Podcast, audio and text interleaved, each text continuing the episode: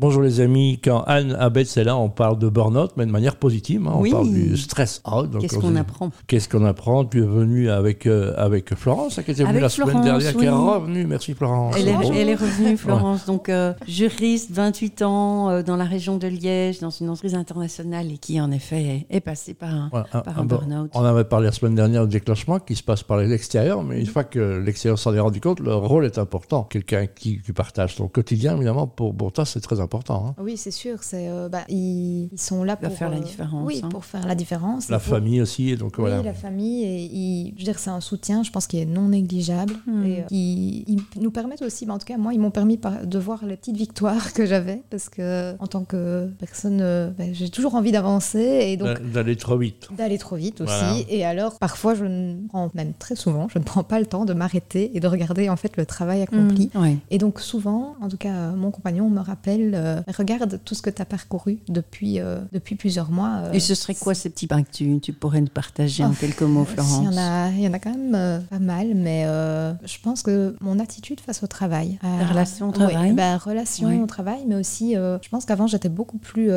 stressée quand on me demandait une tâche et que c'était une tâche sur laquelle j'avais pas prise parce qu'il y avait d'autres intervenants et on me Mhm. dit il y a une deadline et, et les autres intervenants, bah, je ne suis pas à leur place, je ne suis pas derrière leur écran pour me répondre. Et donc, avant, c'était quelque chose qui me qui m'angoissait énormément et sur lequel je me mettais énormément de pression. Mhm. Et maintenant, je me dis, bah, moi, j'ai fait mon job, j'ai envoyé mon mail, j'ai demandé une réponse, je relance tous les X temps et, et c'est tout, en fait. Et Ouais. si on me répond pas, c'est pas ma faute. Tu prends ta et, part, quoi. et, Mm. et donc ça, je pense que c'est vraiment une, euh, un grand pas que j'ai fait. Et ça, mon compagnon me le rappelle souvent en disant, mais regarde, avant, tu te mettais dans des états pas possibles pour ce genre de situation. Maintenant, euh, t'es limite zen. Donc, euh, Oui, il y, a une- il y y a comme une détente intérieure, Oui, en ça. fait. Hein ouais. Ah, Anne, j'ai une question à poser. Oui. Quels sont les conseils qu'il faut donner aux familles des accompagnants qui sont à côté en fait c'est- sûr que c'est vraiment un support euh, indispensable. Euh, Et c'est vrai que du coup, ben, la réalité de, malheureusement des familles monoparentales, ça, ça complexifie la situation. Mais c'est vrai que quelques conseils qu'on peut donner, c'est d'abord de de pas parler de la reprise au travail parce que ça va vraiment revenir euh, au niveau du de, cette- de la personne qui, Mhm. qui est en arrêt. C'est vraiment d'essayer de reprendre certaines les, les tâches ménagères et donc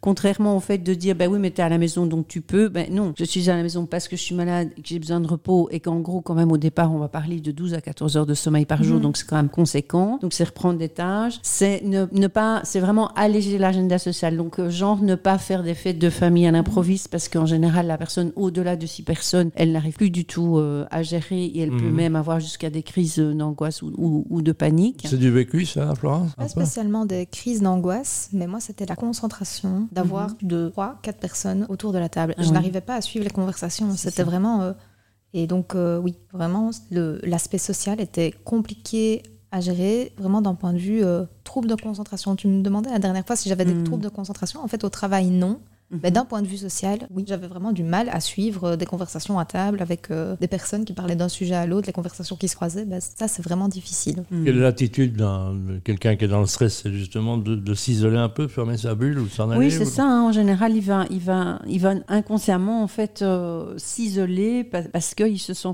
relativement envahis. Et, et ça peut aller d'ailleurs pour un, un- dans le cas d'un burn-out jusqu'à avoir des acouphènes. Donc euh, le, le- le bruit est un phénomène qui est important et c'est d'ailleurs une, une des complexités du fait que quand le, le burn retourne au travail, s'il travaille sur un, un plateau, c'est comment comment l'aider pour que ce soit pas directement extrêmement euh, fatigant quoi. Donc bien, ma chérie, on va boire un verre dans un café, c'est pas bien non plus. Hein, euh, C'est pas une super c'est idée. pas une solution.